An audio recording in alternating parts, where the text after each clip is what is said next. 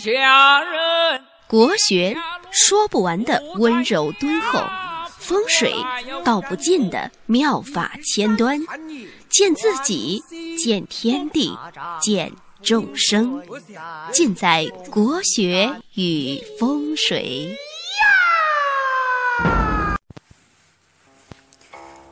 各位听众，大家好，我是广直。最近呢比较忙，好久都没有更新节目了。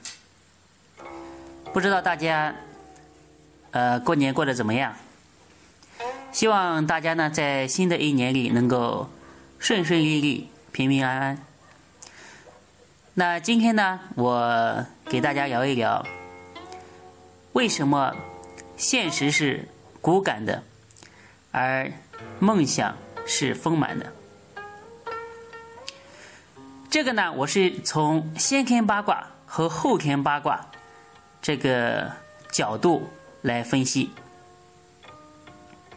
那大家呢可以拿一张纸，画一个十字线，一横一竖画一个十字线啊。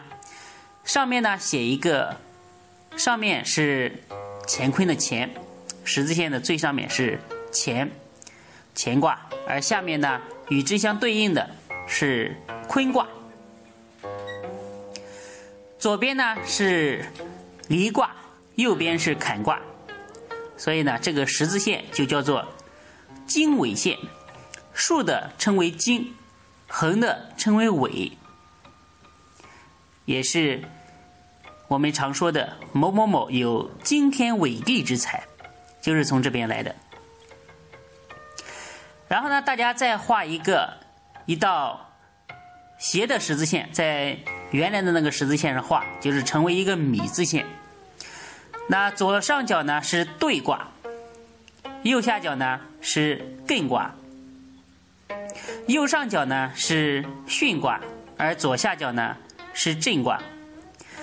那这个时候呢，一个完整的先天八卦图我们就画出来的。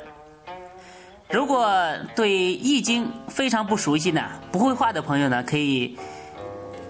加我的那个微信公众账号，发发发八九八九，发就是发财的发的拼音，发发发八九八九。加微信公众账号，然后呢回复“八卦”两个字，就可以看到我刚才说的这幅图。那大家看，乾为天，坤为地，而兑为泽。艮为山，离为火，坎为水，震为雷，巽为风。这是自然界的八种现象。我们的前辈呢，用这八个卦来代表他们。所以呢，在孔子的《说卦传》《说卦传》当中呢，说天地定位，山泽通气，雷风相搏，而水火不相射。就是说呢，先天八卦它是一种。阴阳一种相对待的一种状态，天地、水火、风雷、山泽。大家看，天地呢是一上一下，对不对？天在上而地在下，一上一下。水火是一寒一热，水寒而水，呃，水寒而火热。风雷。风雷呢是一隐一显，大家知道风是无形的，但是那个雷呢一打雷就打闪，叫一隐一显。山泽山是高起来的，而川泽湖泊呢是低下去的，所以称为一高一低。所以自然界的这八个现象呢是一上一下，一高一低，一寒一热，一隐一显，所以它们都是。阴阳对立，齐刷刷的。那再从六亲上来看呢，乾为老父，坤为老母，他们俩呢正好是一对儿。那兑为少女，艮为少男，也正好是一对儿。离为中女，坎为中男，正好是一对儿。中女配中男，正好。那震为长男，巽为长女，正好是一对儿。那这个时候呢，大家应该看出来，先天八卦是多么稳定的一种状态啊！它呢是一种自然法则，是一种对称和平衡，也是一种呢理想的模式和状态。它是一种丰满的理想，是所有人期待的一种归宿吧。所以呢，先天八卦它回答了一个问题。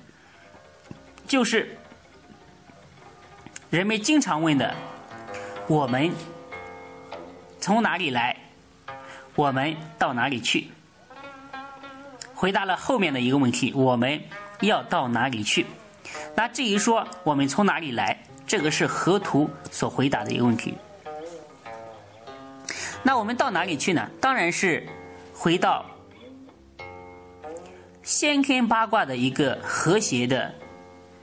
状态当中去，所以大家有没有注意到，任何美的东西都有一个特点，就是平衡、对待和和谐。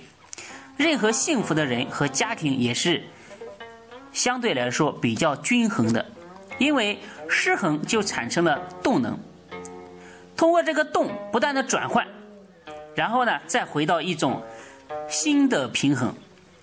所以呢，平衡和对待这两个原理是。先天八卦的一个精髓。那有先天八卦的平衡，就有后天八卦的失衡。那到后来呢，不知道是哪里来了一种最原始的力量，就打破了这种平衡。也许呢是盘古一斧子下来的结果吧，就产生了后天八卦这种内向的世界。当然呢，后天八卦就没有这么平衡了。大家呢可以画一个呃米字线，从最上面往左，依次依次是呢离卦、巽卦、震卦、艮卦、坎卦、乾卦、兑卦和坤卦。只有离和坎这两个卦呢是对应的、平衡的，其他的都乱来了。像。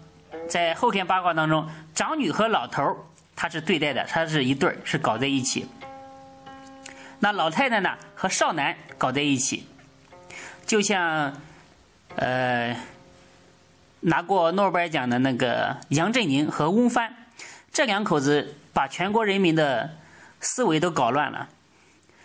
据说杨振宁比翁帆的父亲还要大好几岁，你说他们呃这个女婿和。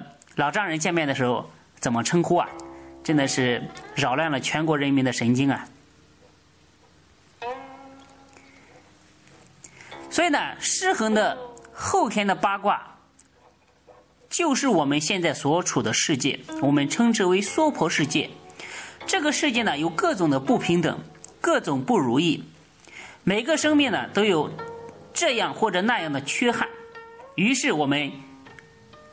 人类有了梦想，我们很任性的想回到先天的那个和谐的世界当中去。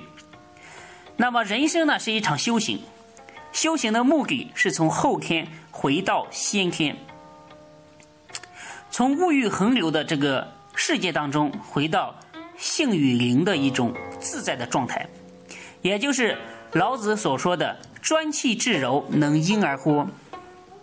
大家知道，婴儿在母体当中呢是一种先天的状态，但是他一生下来，他接受了后天的这个世界之后，被异化成了后天的状态，所以修行回归是一种非常非常难的事情。那现实依旧赤裸裸，理想依旧丰满，但是回归已经势不可挡。所以呢，今天给大家讲先天八卦和后天八卦，就要告诉各位，在我们所生活的这个充满缺憾的世界当中，我们只要有一个善的念头，想有一个梦想，想回到我们最初的、最纯真的那一种状态，那你今天。就没有白听，所以呢，在新的一年里面，我们大家一定要保护好自己的初心，但行善事，莫问前程。好，谢谢各位。今年呢，新年，祝愿大家都能够有一个好的收入，能够实现自己一年的梦想吧。谢谢各位。